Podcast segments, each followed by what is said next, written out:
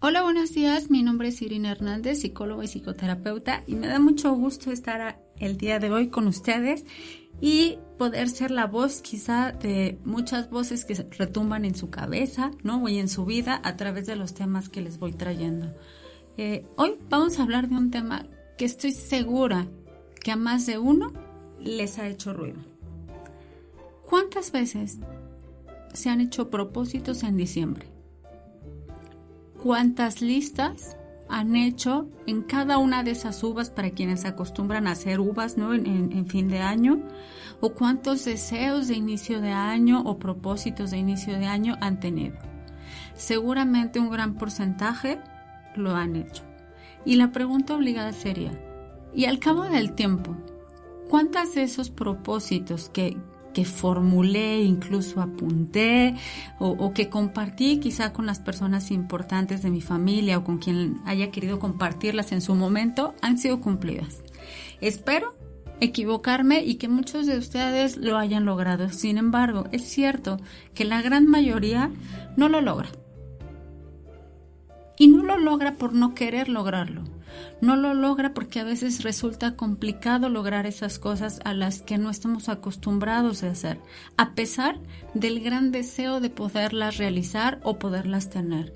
De tal suerte que si hiciéramos una encuesta de cuáles son los propósitos de Año Nuevo, cuáles son esos temas que la gente o las personas recurrentemente buscan cambiar, casi siempre son los mismos que tienen que ver con cuestiones de trabajo, con cuestiones de viaje, de dinero, de amor, eh, cosas que se quedan simplemente en los sueños.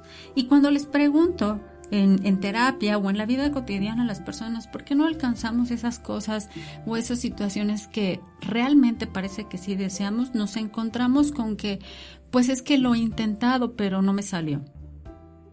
Y esta palabra intentar es una palabra muy, muy importante, porque justo en estos intentos radica el, el por qué si logramos o no logramos.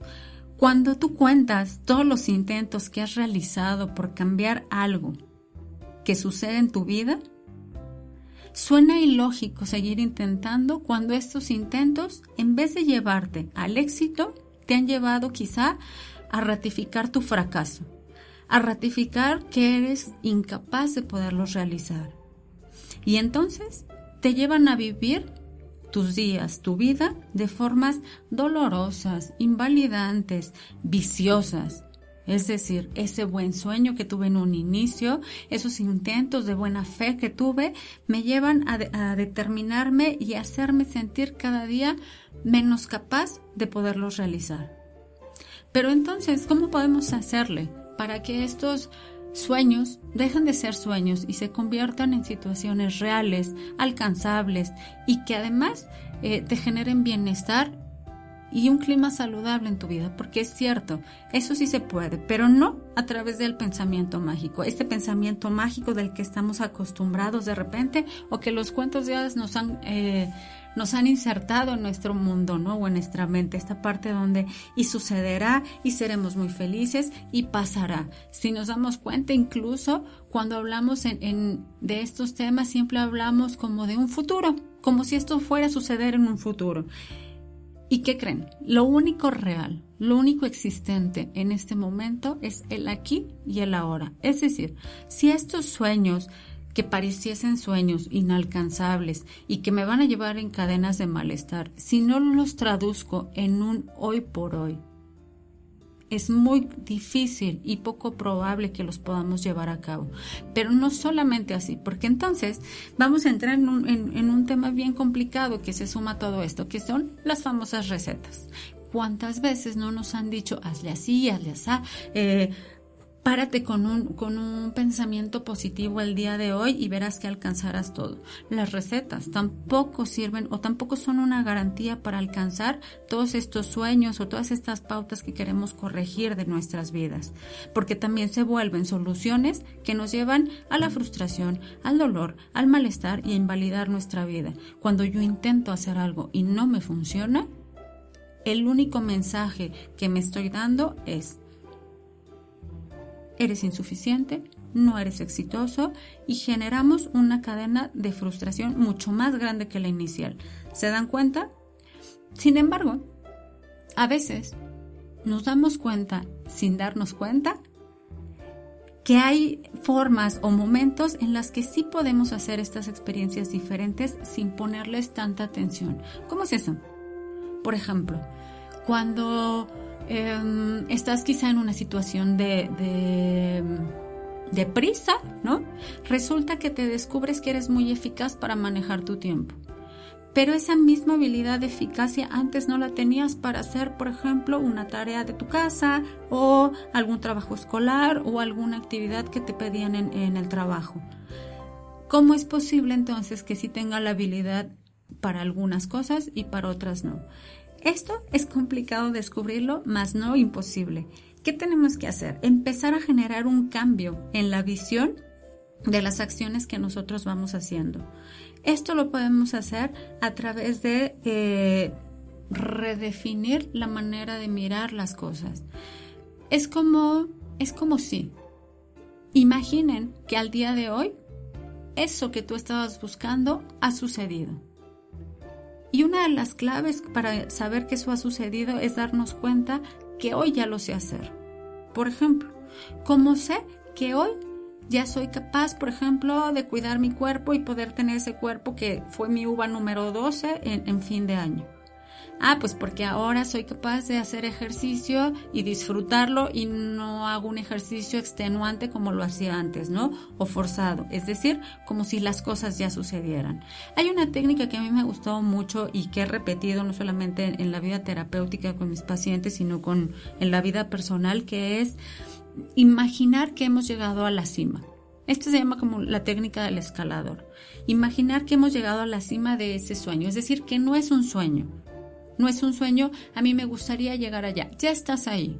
¿Qué harías con todo eso que tienes? ¿Cómo te comportarías diferente? ¿Cómo piensas diferente? Ya lo tienes. No es que lo quieres, ya está ahí. Una vez que nos miramos eh, en el hecho real, en cómo sucedemos, en cómo pensamos, en cómo sentimos en ese hecho real, podemos empezar a construir o deconstruir la serie de pasos que nos permitan llegar ahí, pero no de abajo hacia arriba, es decir, no desde donde no tengo a tener, sino desde donde ya tengo hacia atrás para poder eh, construir un camino mucho más sencillo, eh, que no resulte tan, tan tan molesto, porque finalmente si nos hemos mantenido en, un ritmo de vida que pareciera no saludable, pues también contradictoriamente hemos estado cómodos. Y al ser humano movernos de la comodidad nos es complejo, aún aunque nos digan que después de movernos de ahí vamos a tener muchas cosas buenas. Piénsalo, aplícalo.